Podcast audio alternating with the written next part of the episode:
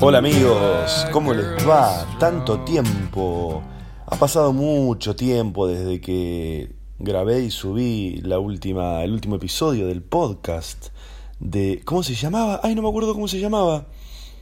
¿Se llamaba Ezequiel está en la hierba? Puede ser, ¿eh? Lo voy a buscar, a ver, lo voy a buscar acá. Ni siquiera tengo idea de si sigue estando online. ¡Wow! ¿Cuánto tiempo he dejado pasar y por qué es que lo estoy volviendo a grabar? A ver, me estoy fijando acá. Podcast. Eh, continuar. Mira el tiempo que hace que no entro.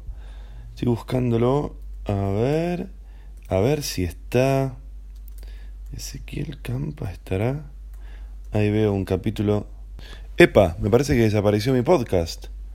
¿Qué onda? ¿Desapareció de acá? A ver. Ezequiel, acá estoy, mira. Uh, veo que hay un montón. Hay un montón de cosas. Bueno, tengo que ver qué pasa porque no está más.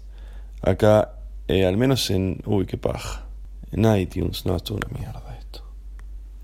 Bueno, ahí volví, no se desanimen, no se desanimen. El que no se tiene que desanimar soy yo, porque me puse a buscar ahí, no sé, a ver, vamos a empezar desde cero. ¿Por qué estoy grabando este episodio después de tanto tiempo?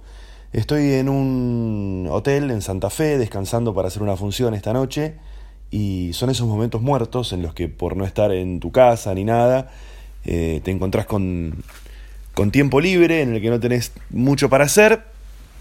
Y también me llamó mucho, me llamó mucho la atención el silencio. Digo, qué buen silencio, es un silencio como el que hace falta para grabar un podcast. Y bueno, una cosa llevó a la otra y recién estaba tratando de ver cuándo es que había hecho el último, que por lo que estoy viendo acá fue el 2 de julio del 2017, hace más de un año, con Julieta Ortega y y cuando quise mirar no lo encontraba en iTunes, no lo encontraba. Y me, decepcioné, me decepcioné, se dice, no.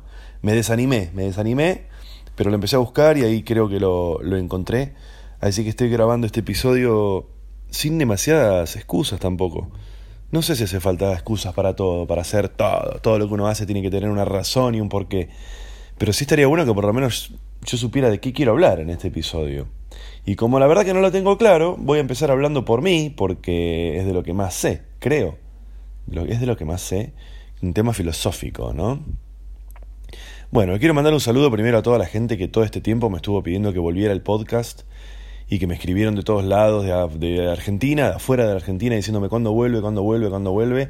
acá está, acá estoy. Em, a muchos les respondí les expliqué las razones por las cuales no lo, no lo, estuve haciendo y básicamente tiene que ver porque lleva mucho laburo.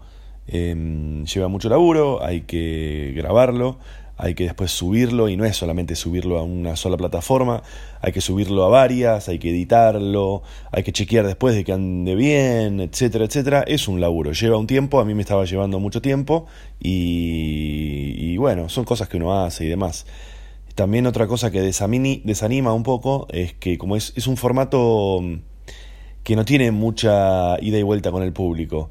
Yo que soy, eh, eh, digamos, oyente de podcast desde hace muchos años, yo también me doy cuenta que es así como yo me comporto con los, los podcasts que yo escucho, que es que no necesariamente le escribo a quien lo hace y le digo y le comento.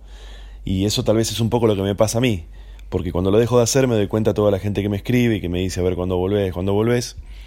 Y la realidad es que cuando lo haces, eh, pareciera que no lo estás haciendo para nadie, porque lo pones por ahí y alguien escucha, este, pero por ahí no necesariamente interactúa.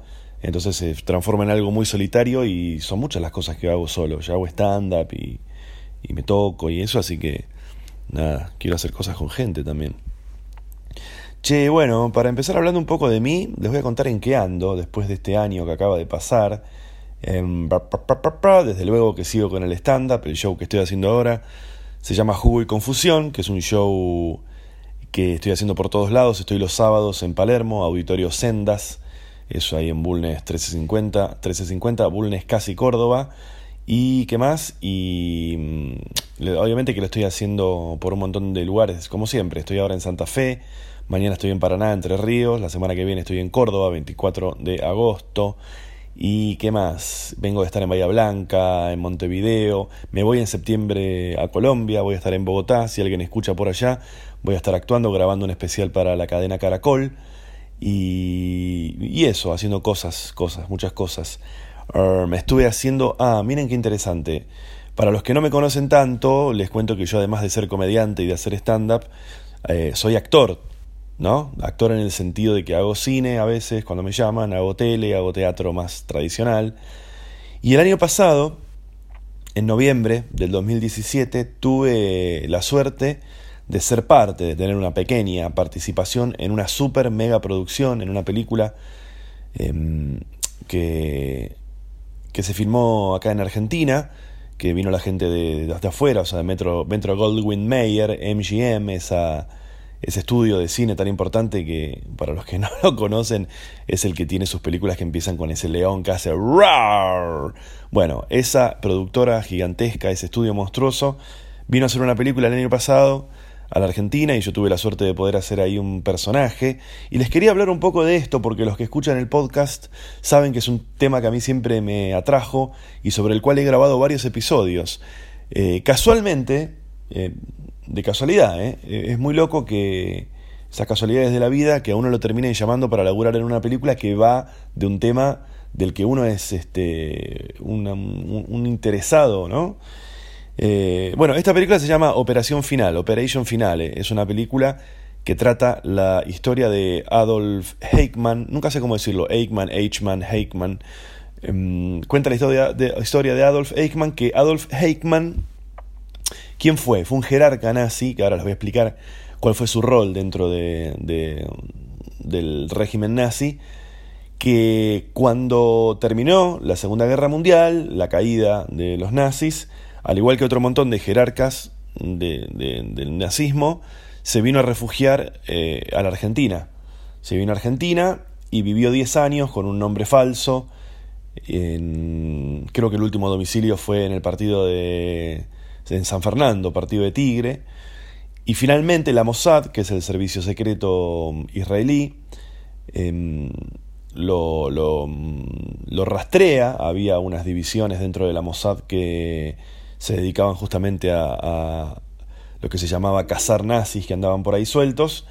Y lo llevan a Israel, donde lo juzgan. Si ustedes por ahí googlean, el juicio, eh, además de que hay una película hay una película en, Netflix, que no recuerdo ahora el nombre, pero búsquenla, que es una ficción que cuentan cómo fue el juicio, porque el juicio eh, tuvo una particularidad que fue que eh, fue uno de los primeros juicios televisados del mundo. Del mundo, estoy, estoy, estoy, hablando, estoy hablando como el orto, como el orto estoy hablando. El juicio fue uno de los primeros televisados en la historia, el juicio a este jerarca nazi. Duró una semana entera y si ustedes buscan fotos, van a ver que al tipo lo habían puesto atrás de, una, de, unos, de unos acrílicos, como si estuviera dentro de una especie de cápsula de acrílico, de, digamos, blindada, como resistente a las balas, porque estaba el temor de que algún loco lo quisiera matar o alguna cosa así. Y lo que muestran en la película, no en la que yo participé, sino en la que les dije recién que está en Netflix, la película trata acerca de la televisación de la, mm, del juicio, no de la historia del jerarca nazi, sino de la televisación. Está, está puesto el foco en, dos, en el director y en el productor. Eh, muy interesante la película. Eh, muestran que tuvieron que ocultar las cámaras porque los jueces no querían que fuese un show televisivo. Entonces fue todo, todo así como las, cámaras detrás de las paredes y demás. Pero vean la, la película que está buenísima. Y lo que muestran ahí también, que es muy interesante, es que justo en ese momento, en esa semana que se hizo el juicio, es la semana, creo recordar, es, es la misma semana en la que el hombre llegó a la luna. Y ellos competían en el rating, la televisación de este juicio competía en el rating con las transmisiones que hacía la NASA del hombre llegando a la luna. Pero bueno, véanla, esa película está buenísima. Y la película en la que yo participé, que se llama Operación Final, Operation Finale, que se estrena en octubre de 2018, por lo menos en Estados Unidos. Eh, no tengo yo información de cuándo será esto en Argentina Trata sobre los 10 años que este tipo vivió en Argentina, como les decía, el último domicilio que se le conoce fue en, en, San Fernando. Y, y, bueno, básicamente el tipo vivía acá con un nombre falso y documentación, pasaporte, etcétera, o, documentación argentina, no, no, no tengo eso claro. Lo rastrean, lo buscan y se lo llevan. La particularidad que tiene esta película es que mm, muestran cómo es que se lo llevaron porque como no querían que la, que la, mm, ¿cómo se dice? Que la operación fracasara, se lo tuvieron que llevar por izquierda, porque si los tipos blanqueaban y le caían y le decían, mira, sabemos quién sos, te vamos a llevar y demás, tenían miedo de que todos los procesos legales que van por detrás de extradición y demás hicieran fracasar la, mm, hicieran fracasar la, eh, la misión, entonces se lo llevan de Querusa haciéndolo pasar por un piloto de una aerolínea que estaba justo un avión saliendo de, Argentina, lo hacen pasar como piloto de ese avión. Y, bueno, pero bueno, la película cuenta eso, los años del tipo viviendo en la Argentina y los años eh, y toda la misión investigadora que descubre que finalmente es el tipo y chequean que fuera y demás.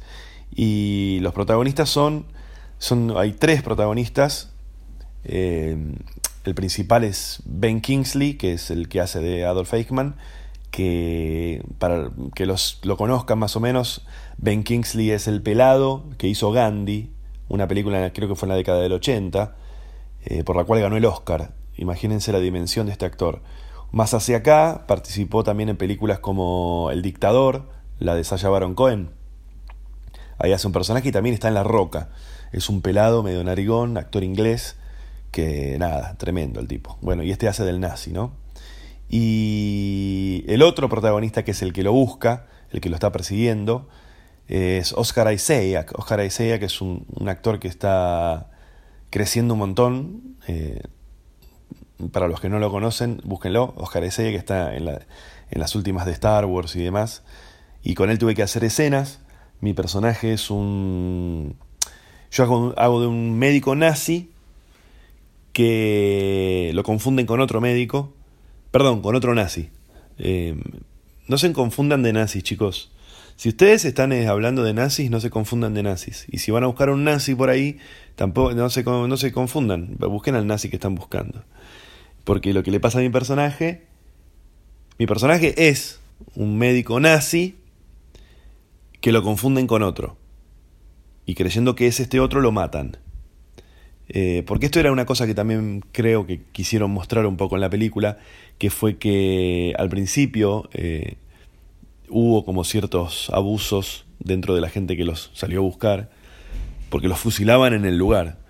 Eh, encontraban a un nazi y no había juicio, no había nada. Creo que se llama juicio sumario, ¿es? Cuando lo fusilan ahí en el lugar. tipo, ¿vos sos Juan Pérez? Sí, plum, listo. y bueno, eso fue muy criticado en su momento también, por eso después lo sometían a juicios y demás. Y mi personaje no es uno de estos primeros que aparece, aparezco muy poco, ¿eh? No, ya veo a la gente haciendo la cola en el cine semanas antes, acampando, diciendo, bueno, la película de Campa y después lo van a ver y, uy, es re poco lo que hace Campa. Es poco, es poco, es, es una escena eh, y en la escena siguiente estoy muerto. Este, pero bueno, son, son esas historias eh, digo, participaran en un proyecto de esta envergadura, para que ustedes den una idea, eh, había eh, depósitos enteros con... habían traído, digo, para que entiendan la envergadura del proyecto, ¿no? Habían traído decenas, por no decir, no sé, cientos de autos de la Segunda Guerra Mundial para hacer la reconstrucción, había cientos de extras contratados para, para hacer de los, los judíos en los campos de concentración, depósitos enteros de, de trajes de la Segunda Guerra Mundial y ropa de soldados y, armas. Fue tremendo, fue tremendo. Y, y fue... Mire, le voy a contar una cosa. Eh, cuando a mí me llaman para hacer el casting de la película, a mí en la cabeza se me, se me repite una cosa que me pasa siempre, que es que a mí me llaman para un proyecto así, que rápidamente es un proyecto en el que uno desea estar, que es muy distinto cuando te llaman para algo que uno dice, bueno, es un casting, eh, es una entrevista, lo que sea, bueno, qué sé yo, si me llaman después me llaman y si no me llaman, no me llaman. En este caso, cuando me empezaron a contar de qué se trataba y la envergadura de todo, dije yo en esto quiero estar. Automáticamente, ¿qué me pasa a mí? Bueno, frustración, porque ya empiezo a pensar que me va a pasar de nuevo lo mismo, que no voy a quedar, que me voy a poner nervioso, que no voy a poder este, estar relajado, se repite en mi cabeza todas las secuencias en las que ya pasé por esto, de proyectos en los que me hubiera gustado estar y no me eligieron, etcétera, etcétera, etcétera. Entonces, este, em, decido llamar a una persona que es eh, mi, vamos a decir, coach en actuación para contarle esto y, y bueno, eh, le cuento la, la envergadura del proyecto y, y los nervios que me generaba y ya viste todas estas imágenes ya me imagino no quedando, la frustración, enterándome quién lo hizo no sé quién. Y, esta persona me dijo una cosa alucinante que fue, me dice, mira, eh, primero bueno, me ayudó con el casting, ¿no? Y, y cuando me llamaron para hacer el laburo, me... De nuevo, yo estaba estaba como tranquilo. Tuve que viajar a Bariloche, me llevaron a Bariloche con todo el equipo, ahí viajamos en el mismo avión con, con todo el equipo. Y, y yo tuve que esperar un par de días, supongente, no sé, estuve dos días en... Eh, habían alquilado un avión, entonces no es que cada uno viajaba de Buenos Aires a Córdoba, a Bariloche cuando hiciera falta, sino que fuimos todos, por más que estando allá teníamos que, que esperar unos días para, para laburar. Y yo habré estado un día y medio, dos días, esperando, hueveando en el hotel, caminando por Bariloche y demás, hasta que me tocó laburar. Y en los días previos, en las horas previas incluso de hacer el laburo, eh, yo trataba de no pensar mucho, pero cuando pensaba decía, la verdad que no estoy ni nervioso, digo, qué bien que la estoy llevando. Y en el momento en el que estoy, que me suben a la camioneta que nos llevó desde el hotel hasta el set, que era en el medio de la montaña, eh, en una zona que creo que se llama Villa... No, Villa General Belgrano es, no. No, Colonia... ¿Cómo se llama? ¿Colonia alemana es? Una cosa que... Me, gusta porque hago como que pregunto y no le estoy preguntando a nadie. Bueno, hay un lugar que se llama creo que Colonia Alemana o Colonia Suiza, creo que Colonia Suiza. Colonia Suiza es un lugar ahí en la montaña, en las afueras de Bariloche, que, bueno, parece así como una zona que perfectamente podría ser Austria, Alemania, etc. Y bueno, cuando me están llevando del hotel hasta este lugar, hasta el set de filmación, ahí todo, apareció todo, los miedos, eh, la inseguridad, el estrés, me quiero morir, eh, lo voy a hacer como el orto, ¿por qué estoy haciendo esto? Me, me vuelvo a mi casa, etc. Y ahí vuelvo a hablar con, con esta persona y, eh, y le cuento, y ahí me dijo, a esto venía lo que les quería contar, y ahí me, dice una, me dijo una frase espectacular, que fue, que me dijo, mira, Ezequiel, hacelo, esto es una cosa que pasa una vez en la vida, disfrútalo, trata de disfrutarlo, ya está, es una cosa que pasa, pasó, lo hiciste y ya está, y ya fue. Y me dijo otro, otro par de cosas más, ¿no? Pero, pero básicamente, la verdad es que fue así, lo pude, lo pude disfrutar. Ah, ahora les voy a contar una anécdota de una cosa que, que, me pasó. Eh, pero ¿por qué yo les contaba esto? Porque cuando yo les decía recién esto de que mm, el poder participar de una, de una superproducción así, es como que uno cree que estas cosas van a marcar un antes y un después, de alguna manera esto, y la realidad es que estas cosas pasan, y las hiciste y pasaron. Y pasaron y no se murió nadie y no le cambia nada, nada a nadie y, y, no sé, es como, mm, como, que, como que a veces el imaginario de uno te lleva a pensar cualquier cosa y a veces, no sé, conviene pensarlo así, como bueno, es algo que, que sucede, listo, ya está, ya fue, listo. Este, y, mm, y bueno, la hicimos. Hice ahí las escenas, me cagué de frío, muero ahí en la montaña, de un par de disparos que me hizo eh, una maquilladora que trajeron, una, una, especialista en efectos especiales, me hizo un, un, disparo en la frente y unos disparos en el cuerpo. Y, y nada, qué sé yo, genial, una experiencia increíble. Y lo que le quería contar, esta especie como de anécdota, es que, claro, imagínate cuando, cuando a mí me llaman para hacer este laburo, yo, viste, el actor empieza a asustarse, bueno, me voy a... Eh, te empezás como a, adelantar a los hechos, viste, te decís, bueno, la voy a hacer de tal manera, la escena, voy a hacer esto, empezás, te, empezás como a, proteger de alguna manera. Eh, y después terminan pasando cosas que te hacen ver que no tiene ningún sentido todo eso anterior. Eh, porque yo me la había imaginado la escena, hacerla de una manera, actuarla de una manera, es en inglés esto, este, es un alemán hablando en inglés, lo cual a mí me suma un montón de dificultad y de, inseguridades, ¿no? Y la escena es una escena en la que yo estoy con mi mujer en mi casa y con mis dos hijos armando el árbol de Navidad. Y me golpean la puerta y cuando me golpean la puerta yo sé que probablemente sean eh, estos tipos que están buscando eh, eh, nazis por todo el mundo. Entonces yo me acerco a la puerta y bueno, bla, bla, bla, ahí se resuelve la cuestión. Pero lo que iba yo era que yo tenía toda una idea de cómo hacerla o de cómo el director iba a querer que la hiciéramos la escena. Y después lo que terminó sucediendo fue que, como yo les decía, que en la escena estoy con mis dos hijos.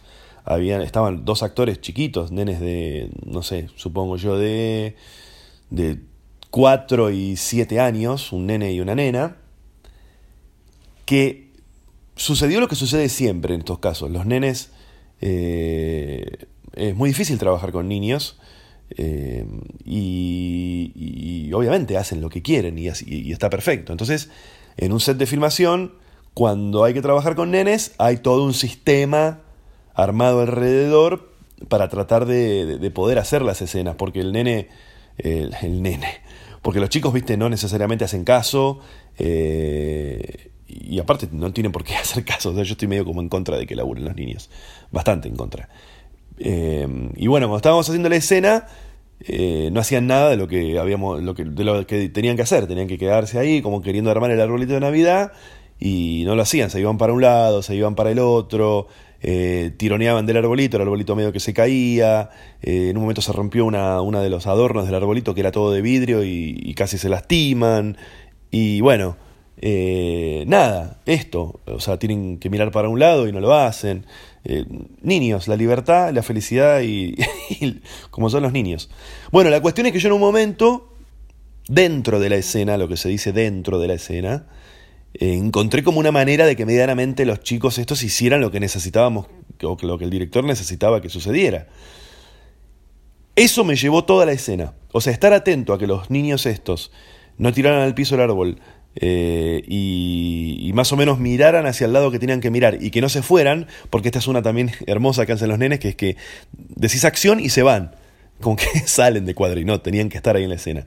Bueno, el yo tener que eh, eh, cuidar eso, que era algo que jamás me hubiera imaginado y que a priori uno pensaría, bueno, esto no es responsabilidad mía, eso me llevó a la escena. Me llevó en el sentido de que no pude hacer otra cosa. Pude decir el texto más o menos como había que decirlo, mientras cuidaba esto, mientras mi acción era esto, que fue una cosa bastante improvisada, ¿no? Por eso, esto también eh, volviendo al anterior, esto de que uno se imagina un montón de cosas, de cómo van a ser y cómo, cómo lo voy a hacer y voy a mirar para un costado y voy a decir tal otra cosa y me voy a emocionar. Eh, bueno, a veces lo más importante es estar conectado con el momento, hacer el esfuerzo de estar presente y a veces con eso alcanza, ¿no? Eh, pero bueno, Operación Finales se llama. Les cuento por qué se llama así la película esta. Se llama así porque Adolf Heikman, este nazi de mierda, era el encargado, fue el que le vendió, eh, en realidad no es el que le vendió, es el que ejecuta la orden de Hitler de lo que se llamó la solución final. La solución final fue, eh, en, realidad el nombre entero es la solución final al asunto judío, creo que es, para que lo quiero googlear porque sé que es un tema hipersensible y que no puedo decir pelotudeces. Eh, solución final. Bueno, acá veo. Solución final nazi, solución final de la cuestión judía. La solución final de la cuestión judía. Para porque quiero. Esto hay que. No, no puedo batatear en esto. Como no puedo batatear, vamos a una fuente irrefutable como es Wikipedia. la cuestión judía fue el nombre dado a un amplio debate en la sociedad europea relativa a la situación y el tratamiento de los judíos en la sociedad. El debate involucró al Estado. No, esto no es lo que. Para, vamos a buscarlo así. Esto es en vivo, ¿eh? Solución.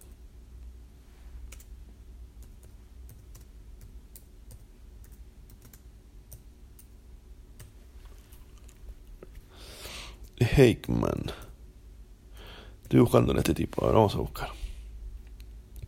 Acá está.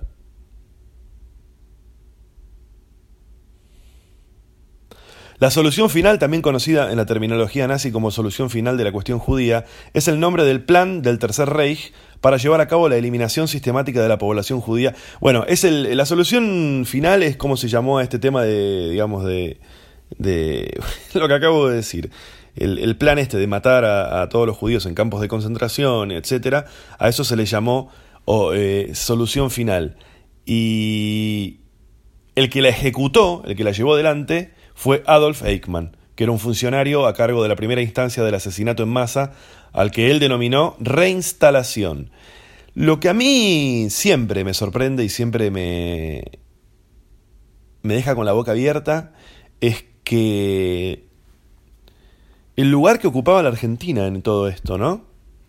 En el mapa mundial, hace, ¿cuánto estamos hablando? 70 años, que hayan venido a la Argentina que este tipo que yo le estoy diciendo, Otto Adolf Eichmann, el que implementó la solución final y fue trasladado a Israel y juzgado, y lo condenaron a muerte, lo ahorcaron, eh, el, que ejecuta la, la, solución final, todas esas películas que uno ve de la Segunda Guerra Mundial, el holocausto y demás, que, que uno cree que, o, las percibe como tan lejanas que, que muchas de las historias de esos jerarcas nazis hayan terminado en nuestro país y en barrios, en mi caso en particular, tan, tan cercanos como, como, como, San Fernando, o por ejemplo Mengele, que era el médico nazi, em, que vivió incluso en una casa sobre la calle Arenales, en, en, en Florida, partido de Vicente López, a dos cuadras de la casa de uno de mis mejores amigos y que incluso la casa esa ahora la ocupa una persona que yo conozco, eh, esa cercanía me, pone los pelos de punta. Eh, así que bueno, resumiendo mi experiencia en Operación Operation Finale, que es el nombre de la película, eh, se estrena en octubre en Estados Unidos, anda por ahí dando vueltas un, par de trailers, la pueden, los pueden buscar por ahí, y eso me estuvo ocupando estos últimos tiempos. Bueno amigos, el episodio más extraño del podcast, el episodio más extraño de Ezequiel está en la hierba. ¿Y por qué digo extraño? Porque la primera parte que acaban de escuchar, salvo que se la hayan salteado, cosa que es rarísimo porque no sé cómo podrían, con todas las cosas interesantes que estuve diciendo, eh, la primera parte esa la grabé en un hotel en Santa Fe la semana pasada y después de eso, de nuevo aparecieron un montón de obligaciones y mierdas de la vida adulta. Y una semana después estoy grabando la segunda parte de este episodio. Ya no estoy en Santa Fe, tampoco estoy en Buenos Aires, estoy en Córdoba. Pasó una semana, en esa semana volví de Santa Fe a Córdoba, a, Buenos Aires, hice ahí mis funciones y otras cosas de laburo que tenía que hacer. Y ahora estoy acá, viernes wrap up 24 de agosto de 2018. Atención, 24 de agosto de 2018 estoy en el hotel en Córdoba. Em, esta noche tengo función acá en una sala que se llama Quality. Eh, no sé por qué siempre pienso en quiénes podrían estar escuchando esto, entonces les cuento que Córdoba es una provincia en, Argentina que está a 800 kilómetros de Buenos Aires, que es la ciudad, la provincia, la, capital de, de Argentina. Y mm, bueno, está una hora de avión más o menos, y el Quality es un teatro eh, que es una cosa muy rara. A ver, vamos a hablar un poco de esto. Es un modelo, digamos, de alguna manera, que yo no he visto en ningún otro lugar del mundo. El Quality que se llama Quality Espacio, Quality Center, no sé, tiene como muchos nombres, es un lugar muy, muy, muy grande que tiene muchos sectores, a ver, no sé cómo describirlo, es como una especie de campus de una universidad en, la que, en el que hay, por ejemplo, la carrera, básicamente la, carrera más importante que hay es la de educación física. Entonces es un lugar que tiene eh, piscinas de natación, canchas de todos los deportes que se les ocurran, fútbol, rugby, tenis, volei, handball, eh, básquet, un montón de cosas, gimnasios, etcétera, y un montón de alumnos justamente estudiando esta carrera de educación física. Por otro lado, tiene salas, salas muy grandes, tiene una sala para eh, 300 personas, que es la sala en la que me voy a presentar esta noche, que es como una especie de anfiteatro muy lindo. Después tiene una sala más grande para 1500 personas y después tiene una más grande que la, la terminaron no hace mucho para 7000 personas. Y bueno, ahí hay un montón de espectáculos de música, de comedia, de teatro, de un montón de cosas. Y, es, y además tiene como una especie de, de, hotel, lugar en el que uno se puede quedar adentro. Por, esto, por eso digo que es un modelo muy raro. Yo no vi en ningún lado eh, algo así, un lugar que sea... O, tal vez será que no vi muchos lados, porque ahora que lo pienso es como, claro, un campus. Y escuché que hay muchos campus, pero nunca vi ninguno. Eh, así que es así, el, el quality eh, en el que me voy a estar este, presentando hoy a la noche con jugo y confusión. pero bueno, más allá de esto, eh, estoy acá de nuevo, la vida de hotel del comediante. Estoy en un hotel eh, medio raro. Me encontré con gente desayunando, gente uruguaya, eh, que no, qué sé yo, en Córdoba, o sea, una cosa rara. No sé, no sé si es raro, no sé, todo me resulta raro, no sé por qué. Y no sé cómo soy, que es el nuevo título del show que estoy armando. No sé cómo soy. Se me ocurrió ese título para mi próximo show porque el otro día reflexionando con unos amigos, justamente me di cuenta de eso, de que soy muy influenciable, que sería una forma de ser. Como sos, influenciable, pero a la vez me doy cuenta que a veces no lo soy.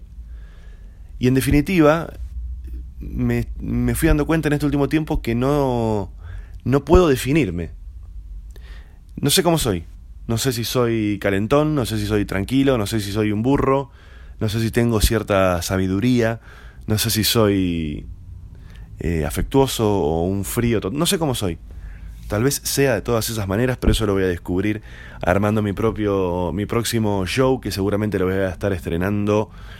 Mmm, calculo que de acá a seis meses más o menos, para a principios del año que viene allá en Buenos Aires seguramente lo voy a estar estrenando. ¿Qué se viene ahora? No sé si lo mencioné en la primera mitad, porque me dio paja escucharla, así que voy a volver a mencionar. Estoy haciendo funciones en el Auditorio Sendas, que es un teatro en Buenos Aires, sobre la calle Bulnes. Y en breve voy a estar yendo a otras ciudades como Tandil, Rosario, vuelvo a Rosario. Y. ¿Y dónde más? Y el mes que viene, en septiembre, voy a estar actuando para la cadena Caracol Televisión en Colombia. En Bogotá voy a estar grabando ahí. Eh, nada, esas cosas que nos pasan a veces a los comediantes, esos trabajos que uno dice, ¿qué? Colombia, ¿cómo saben que existo? ¿Y cómo les resulta gracioso lo que puedo llegar a decir? ¿Y cómo me van a pagar para ir? Pero bueno, todo eso sucedió, así que me estoy yendo el 16 de septiembre para allá. Voy a estar primero unos días en Cartagena y después me voy a Bogotá a grabar. Así que si hay alguien escuchando esto, me escriben y me dicen, vení a comer gratis acá, que te quiero invitar. O cosas así. ¿Qué más? ¿Qué más? ¿Qué más? ¿Qué más? ¿Qué más? ¿Qué más? Ah, últimamente en estos últimos tiempos yo estuve subiendo muchos videos de mi vieja, de mi mamá, de mi madre, a quien, a quien llamo en las redes sociales Mamá Campa, y mucha gente me pregunta, ¿qué onda? Porque mi vieja en esos videos, se, obviamente que están editados, ¿no? Pero se la ve una persona muy, muy particular, eh, que dice, no, no, no, no tiene filtro, es capaz de decir cualquier cosa y tiene como ideas raras, que a veces no sabes si son como genialidades o locuras y la empecé a grabar primero eh, como chiste porque me parecía, o sea, mi vieja es una persona muy rara y por ahí, como les decía, es capaz de decirte cualquier cosa y a veces después la gente no me cree. Entonces la, empecé a grabar para mostrarle a mis amigos, mirá lo que me dijo mi vieja ayer. Y, los, y de repente digo, bueno, lo voy a subir esto. Y lo empecé a subir y a la gente le encantó, le encanta la honestidad de mi vieja, eh, le encanta la sinceridad, sus puntos de vista, su vulnerabilidad, su humor, su carácter, y medio que se transformó en un personaje ahí en las redes. Y, y bueno, y hace un año más o menos, no, un poquito menos, hace 10 meses, tuvo un accidente en el que se fracturó la cadera, que bueno, es una, lamentablemente es una lesión bastante frecuente en la gente de la edad de mi vieja, que mi vieja tiene 70 y casi 80 años. Pero eh, tuvo que hacer la rehabilitación internada. Si bien es una operación que a la semana ya te dan de alta y haces la rehabilitación en tu casa, como mi vieja vive sola y vive en primer piso por escalera, bueno, por un montón de condiciones no podía hacer la rehabilitación sola en su casa, entonces logramos que la pudiera hacer internada. Entonces estuve 10 días internada y, mm, y recién hace 15, 20 días eh, la dimos de alta de este lugar y está continuando con la rehabilitación en un lugar un poco más eh, o sea, ella estaba como en una clínica y pasó ahora a estar como una especie de eh, residencia, por llamarlo de una manera y no, no decirle geriátrico. Y se planteó una cosa, se nos vino encima, se nos vino encima una situación que a veces eh, uno de antemano diría, yo nunca haría esto, y bueno, justamente tiene que ver con, con, lo que les decía recién, ¿no? Desde que salió mi vieja de, de estar internada en esta clínica. Eh, ella no puede volver a vivir sola porque ya tuvo varios accidentes en su casa, se prendió fuego varias veces su casa y además ella tiene algunos problemas psiquiátricos y entonces, eh, aconsejado por especialistas que estuvimos consultando, la mejor opción era que... Bueno, lo voy a decir, o sea, está en un geriátrico. Así, así de simple. Que es una cosa que uno cree que puede ser muy dolorosa, lo es, es duro, es un momento duro. Eh, yo creo que lo más duro del geriátrico no tiene tanto que ver con, con el abandono ni eso, porque en por lo menos en este caso en particular no, no, no existe este abandono, la, estamos viendo regularmente. Pero sí me parece que es duro porque de alguna manera es, es o sea, como como que está claro que es como es como lo último que hay, ¿no? Eh, por lo general la gente es el último lugar al que va. No es como les decía recién, eh, bueno, estoy internado en este lugar, este, la estoy pasando mal, pero sé que después se viene eh, otra cosa. bueno, se entiende lo, que quiero decir. Pero bueno, lo que, lo que me parece por ahí interesante de comentar es esto. Tal vez a mucha gente le pasa eso, de tener que tomar esa decisión. Y la realidad es que yo desde acá, desde mi lugar, les quiero, no sé, transmitir algo de tranquilidad si tienen que pasar por esto. Que obviamente, como les dije, es duro, es difícil, pero muchas veces es la mejor opción. En el caso nuestro lo es porque mi vieja es un paciente psiquiátrico. Con esto lo que quiero decir es que tiene que tomar religiosamente eh, bastante medicación y no la toma. Si no, si, no hay nadie que la controle y la obligue a tomarla, no la toma y toda su situación empeora, su estado de ánimo, sus conductas. Y por otro lado hemos intentado que tuviera, o sea, que viviera con, con, con gente, así que la atendiera. Y es un problema eso porque en el caso de mi vieja, que es una mujer con bastante carácter, bueno, no, no se lleva bien con esas personas, las, las echa, le, o sea, bueno, eh, pide que no venga más, eh, dice que me, robó, bueno, un montón de cosas que por ahí, este, alguna, que alguien que está escuchando, que conoce del tema, sabe de lo que le estoy hablando.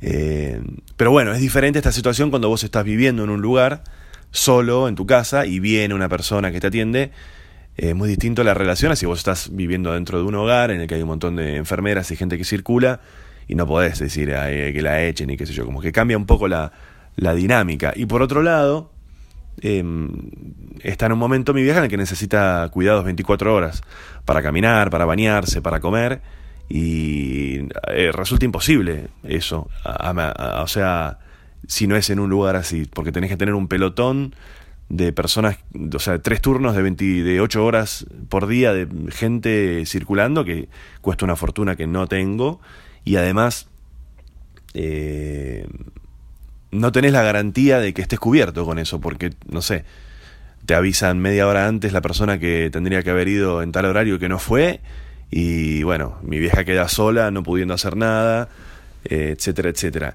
Y además lo otro que sucede que es, esto es lo que, lo que me trae alivio, es que si bien tal vez al principio es medio duro de hacer, al tiempo la realidad es que se genera como una comunidad, como una familia dentro de estos lugares y después pasa al revés, las personas que están ahí no se quieren ir. Eh, y de hecho te empiezan a decir, Suponete, no sé, yo salgo con mi vieja, la voy a buscar, vamos a comer, la llevo a mi casa un rato, lo que sea, y, te empiezan a decir llévame a casa, y a casa se refieren, con, se refieren al, al fucking geriátrico, ¿no? Eh, qué sé yo, no sé.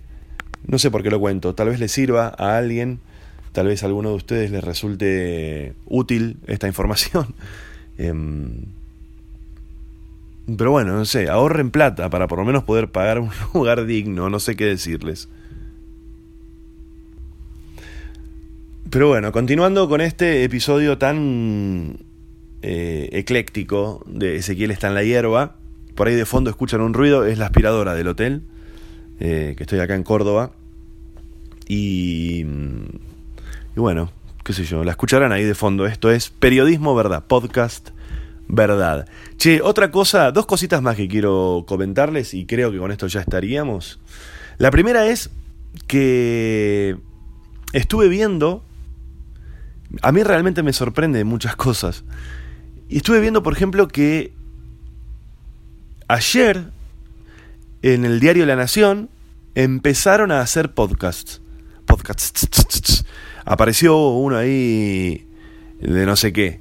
Y yo realmente estoy sorprendido, porque yo no puedo creer que yo, Ezequiel Campa, un poligrillo, artista independiente, comediante de stand-up, tenga un podcast hace, no sé, 3, 4, 5 años, eh, y que lo tengo porque soy oyente del formato desde hace muchos años y fui investigando a ver cómo lo podía hacer y cómo hay que grabarlo, cómo hay que editarlo, cómo hay que subirlo y lo tengo, lo tengo ahí cada tanto, subo episodios.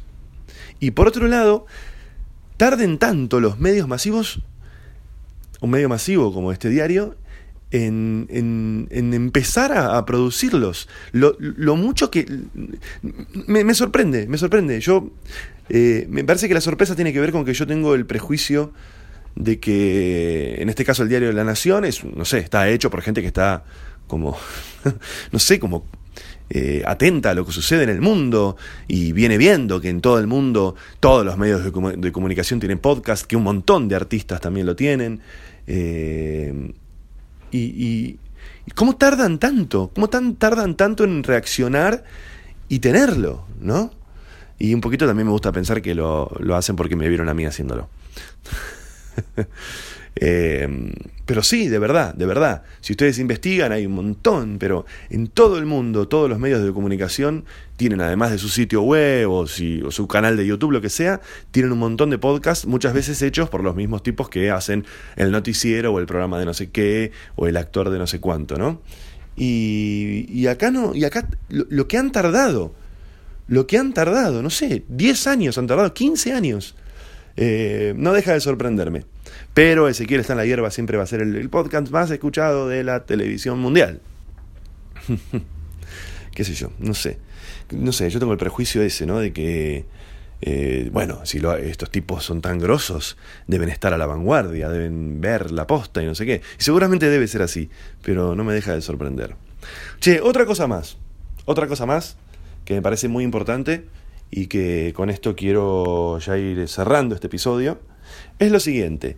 Yo en los últimos tiempos, en realidad si ustedes me siguen, em, y si eh, alguno por ahí de ustedes que escucha me ha visto desde mis comienzos en, en, el stand-up, em, a mí siempre me pareció eh, muy interesante hablar de cosas eh, que van un poco más allá del humor pavo, de las observaciones, o sea, como del, del, humor de, observación, ¿no?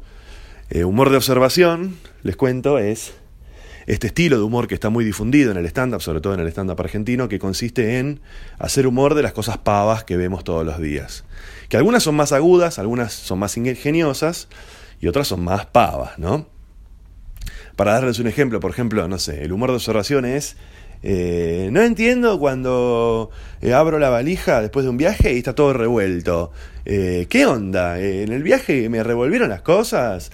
Se, se, puso en pedo la, la, la, campera y se puso a bailar adentro de la, la valija, o, ¿viste? O, no sé, o ¿viste cuando te subís a un taxi y la foto del taxista no coincide con la cara del chofer? Que vos decís, pará, no sé qué, bueno. eso eh, se llama humor de observación y como yo siempre digo, para mí es como un humor que puede ser muy gracioso si uno es muy bueno, como por ejemplo Seinfeld, que hace mucho de ese tipo de humor, pero el tipo es un grosso, es un, es un cirujano de ese tipo de humor. Eh, para mí, yo lo veo medio como un, un, estilo de humor bastante iniciático, como de primeras épocas de un comediante que se inicia, ¿no? A hacer ese tipo de humor. Porque es lo que está más accesible, lo más fácil. Y me parece que el desafío, cuando uno ya logra hacer reír con eso, es tratar de ir a temas un poco más complejos, un poco más profundos, y ahí empezar a, a, decir lo que uno tiene ganas de decir. Eh, a hablar de los temas que uno tiene ganas de hablar, a reflexionar acerca de temas un poco más complejos que es en definitiva lo que a mí me interesa, no ya del stand-up, sino de todo, de, yo como artista más, no sé, global, por decirlo de alguna manera.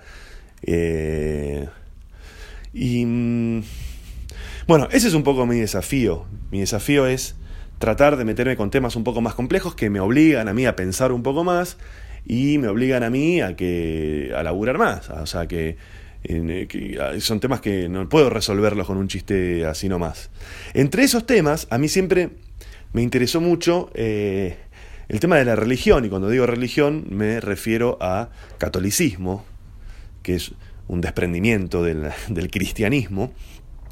¿Pero por qué? Porque es la religión a la que yo pertenezco, eh, en la que me criaron, en la que me eduqué. Yo tengo 14 años encima de educación en colegios de curas, en colegios católicos. Eh, y entonces conozco mucho del paño, de haber ido toda mi vida a misa, de haber ido a catequesis, y, es de lo que más este, conozco. Y a la vez, cuando fueron pasando los años y fui creciendo, empecé a tener como una, una visión muy crítica de la iglesia como institución, eh, por un montón de temas históricos, algunos más actuales y otros como del pasado. Eh, de todo tipo, desde los, las vejaciones, las... Eh, o sea, más, más viniendo hacia acá, una cosa que se viene sosteniendo, que tiene que ver con los miles y miles y miles de casos de pedofilia eh, de parte de miembros de la iglesia, más, más hacia, atrás, la cantidad de gente que han matado en nombre de la religión, en todo, las cruzadas, la guerra santa, la Inquisición, eh, el año pasado tuve la suerte de viajar a Perú y me crucé allá con un par de guías turísticos. Esto lo comenté en otros, en otros episodios. Me crucé sobre todo con un, guía turístico que me sorprendió, que se llama José Porras, de quien quedó una muy linda amistad. Y él sabe mucho, además de guía turístico, es historiador y me contaba los desastres que hizo la Iglesia Católica cuando vino a evangelizar a al, imperio inca, ¿no? En, la zona de, de, Perú y toda esa región, que directamente te mataban, así nomás, la misma, la misma iglesia, la misma iglesia que, que te dice no matarás, no robarás, etcétera, te mataba, te mataba, te descuartizaba, te cortaba la cabeza si no te, si no te convertías. O sea, de verdad una cosa, una cosa mafia, directamente una cosa muy mafiosa, muy asesina, muy enferma, y que con el tiempo se fue como edulcorando pero sin embargo tiene un arraigo enorme en nuestra cultura. La mayoría de las costumbres sociales y morales, por no decir todas, están guiadas por, por, estas ideas que nos impone esta, esta doctrina, ¿no? La idea de familia, la idea de propiedad, son todas ideas que vienen de, de, de, la religión, ¿no? Y, sobre todo de la religión, de, la religión católica. Entonces yo me empecé a meter eh, me empecé a meter de lleno en mis materiales, en mis shows con estos temas, a hacer chistes, ¿no? No es que, yo flasheo historiador, entonces te cuento la posta de no sé qué. Eh, y lo que está pasando, por primera vez en mi carrera, es que por un lado eh, aparece como la adhesión muy fuerte de un montón de gente que piensa como yo, y por otro lado aparece el odio, la agresión, el repudio de un montón de gente que no piensa como yo. Y lo más loco es que no es que no piensan como yo en tanto mis opiniones, no piensan como yo en tanto mis... O sea, los datos que yo puedo decir. Con esto lo que quiero decir es que yo, además de lo que hablo en mis espectáculos, pongo mucho en las redes sociales. Cada vez que aparece un caso de pedofilia lo pongo y hago una reflexión, lo que sea. Y, y es muy loco lo- la gente que me escribe diciéndome, no, pará, no, la iglesia no es eso, no, vaya, a mí una vez, no sé qué. Y de verdad me parece que está buenísimo porque pone blanco sobre negro, eh, o sea, ¿qué tenés en la cabeza, no? Además, bueno, yo, hay una cosa que yo entiendo, que es que eh, yo además de reflexionar o de tener una visión crítica acerca de, las, de los datos, de las cosas que uno se va enterando de estos, de estos violadores hijos de puta, además yo cuestiono mucho una cosa que es eh, el, el- tema de, de tener fe, de tener fe. Entiendo, entiendo de dónde viene, entiendo que es muy difícil para mucha gente, tal vez hasta para mí lo fue en algún momento, eh, tener esa crisis espiritual en algún momento de tu vida y decir, no, para, loco, yo no puedo creer en esto. No puedo creer en esto. No puedo creer en esto. No, no, es una payasada. de verdad es una payasada. ¿Cómo, cómo puedo tener fe en esto? Eh, entiendo que es muy duro y entiendo que para la gente que lo tiene muy, muy, muy adentro, le puede sonar doloroso que alguien lo diga o lo piense. Pero la realidad es que esa es mi opinión. Esa es mi opinión. Eh, y, y mucha gente se enoja y me escribe, no, eh, ¿cómo se ve que no conoces a Dios? Obviamente que la mayoría me escribe y todas las cosas que me dicen van en contra por completo de todos los, los preceptos de, de- de la iglesia, digamos, de la religión. O sea, me dicen, que me, me dicen que me van a matar, que soy un hijo de puta, que no puedo decir eso, que me voy a ir al infierno.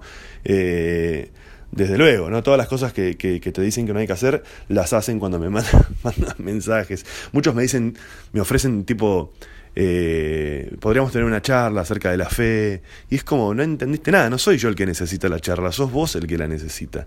Y de verdad me resulta, me resulta muy gracioso y me resulta muy increíble que gente adulta, eh, que gente adulta en eh, año 2018, eh, con todas las, la- la- con todos los millones de pruebas, por decirlo de alguna manera, que existen, que contradicen, por ejemplo, cómo fue creado el universo, cómo fue creado el hombre, etcétera, pese a todas esas pruebas y la absoluta falta total, nulidad total de pruebas de que vino Dios y dijo el mundo y qué sé yo, me resulta absurdo que gente adulta todavía crea en eso y no se lo replantee. Pero no, que se- no, digo que se lo pl- replanteen desde un lugar de belicoso, digamos. Lo digo desde un lugar de, de, de- desde tranquilidad, decir, bueno, a ver, para, ¿qué es esto? Es una absurdez. Y más allá de esto está el cuestionamiento enorme de la institución, que para mí es un verdadero papelón, y de verdad no entiendo cómo existe. ¿Cómo sigue existiendo? ¿Cómo no la han expulsado a la Iglesia Católica de un montón de países donde se duplican permanentemente o se triplican o se replican o se multiplican los casos de abusos de todo tipo?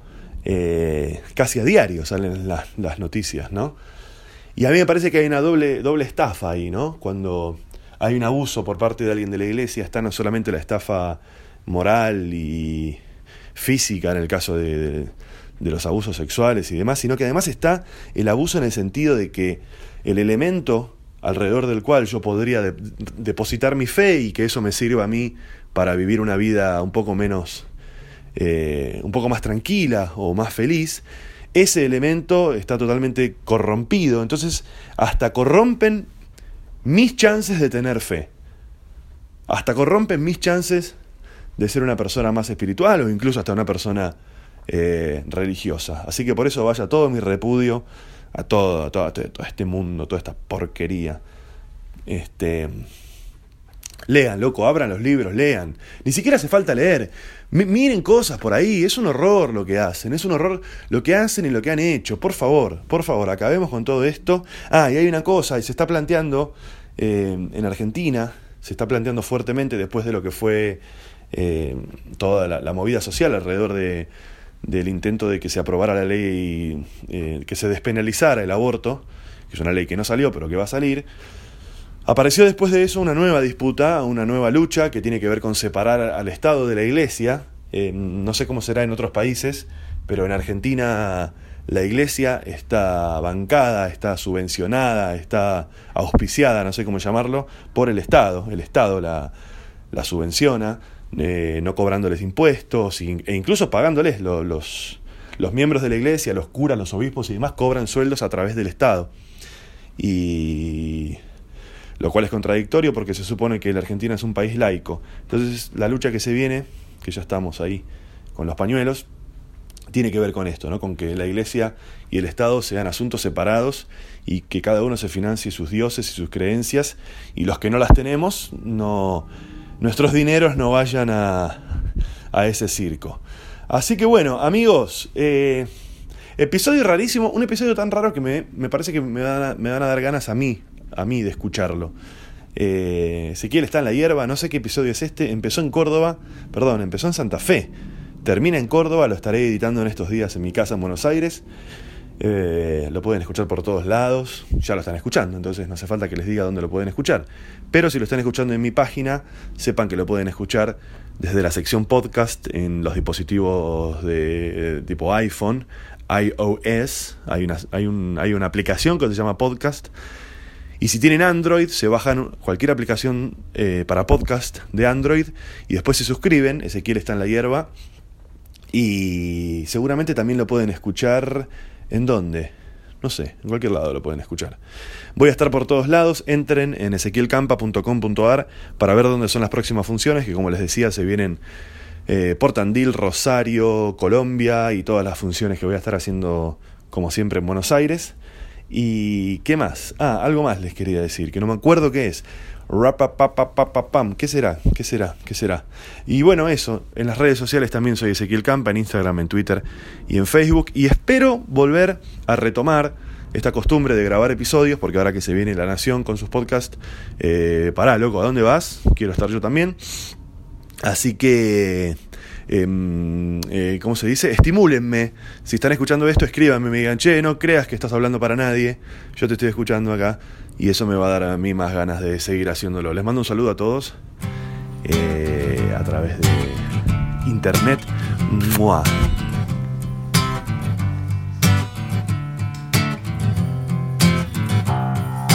Could you make me honest as the day is long? Could you tear down a fortress? thousand